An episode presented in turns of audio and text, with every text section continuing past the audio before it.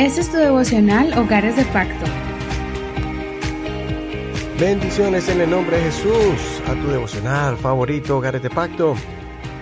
Ahora vamos a comenzar el segundo libro de Samuel, que realmente la continuación del primer libro de Samuel. Ya miramos la historia de Saúl. Ahora vamos a comenzar con la historia de David, cómo él surgió ahora como rey, cómo se cumplió la profecía que Dios le dio cuando fue ungido como rey de Israel. Vamos a mirar cómo fue esa transición. Así que no te pierdas ningún capítulo que viene. Si por alguna razón no escuchaste el primer de Samuel, puedes ir a cualquier plataforma de audio como Google Podcast, Apple Podcast, Spotify, iHeartRadio y muchas plataformas más para que puedas escuchar de manera gratuita todos los devocionales de este libro. Vamos a mirar la reflexión del día de hoy y es titulada No te alegres cuando Dios castigue a tu adversario. No te alegres cuando Dios castigue a tu adversario. Segundo Samuel capítulo 1 y vamos a leer desde el verso 1 al verso 12, pero no olvides leer todo el capítulo completo para que no te pierdas ningún detalle de esta historia. Aconteció que después de la muerte de Saúl, cuando David había vuelto de la derrota de los amalquitas, David se sentó dos días en Ciclag y al tercer día, he aquí que un hombre vino del campamento de Saúl, con su ropa rasgada y tierra sobre su cabeza. Al llegar a David, se postró en tierra e hizo reverencia. Y David le preguntó, ¿De dónde vienes? Él le respondió, Me he escapado del campamento de Israel. David le preguntó, ¿Qué ha acontecido? Dímelo, por favor. Él respondió, El pueblo ha huido de la batalla. Muchos del pueblo también han caído y han muerto. Saúl y su hijo Jonatán también han muerto. David dijo al hombre que le informaba, ¿Cómo sabes que Saúl y su hijo Jonatán han muerto? Y el hombre que le informaba respondió, Me encontré por casualidad en el monte Gilboa, y he aquí que Saúl estaba apoyado sobre su lanza, y que los carros y los jinetes lo alcanzaban.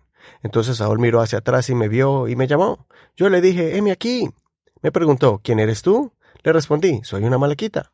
Y me dijo, por favor, ponte a mi lado y mátame, porque la agonía se ha apoderado de mí, pero mi vida está todavía en mí.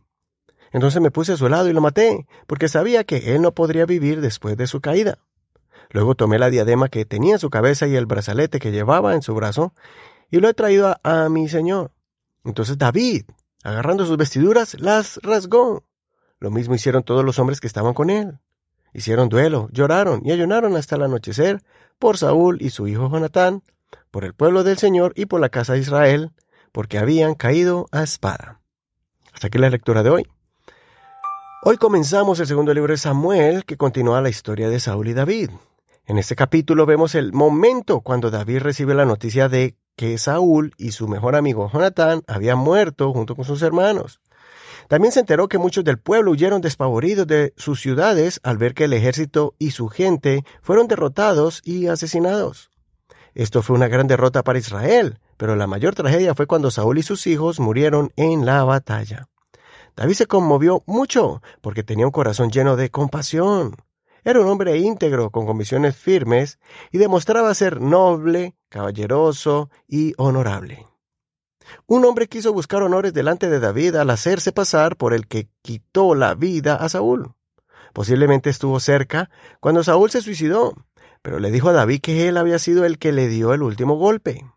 David se enfureció, pues él tenía una fuerte convicción de que nadie debía tocar al ungido del Señor sin sufrir las consecuencias. El hombre fue juzgado en vez de ser recompensado.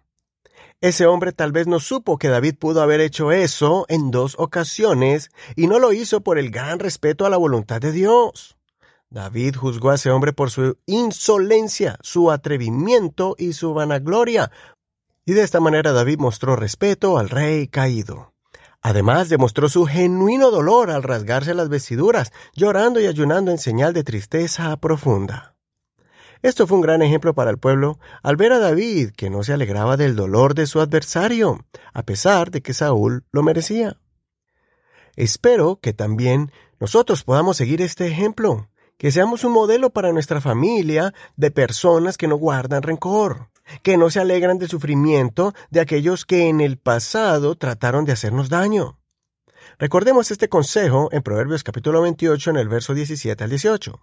No te alegres cuando caiga tu enemigo, y cuando tropiece no se regocije tu corazón, no sea que lo vea el Señor y le desagrade y aparte de él su enojo. Es cierto que Dios hace justicia, pero no debemos burlarnos o alegrarnos cuando Dios nos defiende trayendo castigo sobre los adversarios. No solo debemos dar gracias a Dios por protegernos, por devolvernos la honra, también debemos pedir misericordia por aquellos que han caído de la gracia de Dios. El apóstol Pablo nos aconseja sobre esto en Romanos capítulo 12, verso 17 al 21. No paguen a nadie mal por mal, procuren lo bueno delante de todos los hombres. Si es posible, en cuanto dependa de ustedes, tengan paz con todos los hombres. Amados, no se vengan ustedes mismos, sino dejen lugar a la ira de Dios, porque está escrito, mía la venganza, yo pagaré, dice el Señor. Más bien si tu enemigo tiene hambre, dale de comer, y si tiene sed, dale de beber, pues haciendo esto, carbones encendidos amontonará sobre su cabeza. No seas vencido por el mal, sino vence el mal con el bien. Todos estos versos los hemos leído de la versión Reina Valera actualizada 2015. Hasta aquí la reflexión del día de hoy. Soy tu amigo y hermano Eduardo Rodríguez. Que el Señor Jesucristo te dé un espíritu de mansedumbre para poder orar por aquellos que te hacen mal y también orar por ellos cuando sufran las consecuencias de sus malos actos. Muchas gracias por compartir este devocional. Recuerda que estamos en Facebook como Hogares de Pacto Devocional. Ahí están las notas y el audio de este programa. También puedes compartirlo con tus amigos en esta red social y contarnos allí, escríbenos. Déjenos un comentario de cómo este devocional ha sido bendición para tu vida. Gracias por tus oraciones y gracias por tu apoyo a este ministerio para seguir llevando este mensaje de fortaleza, reflexiones, de esperanza a muchas familias y muchos hogares en diferentes ciudades y países. Bendiciones de Dios para ti. Hasta mañana.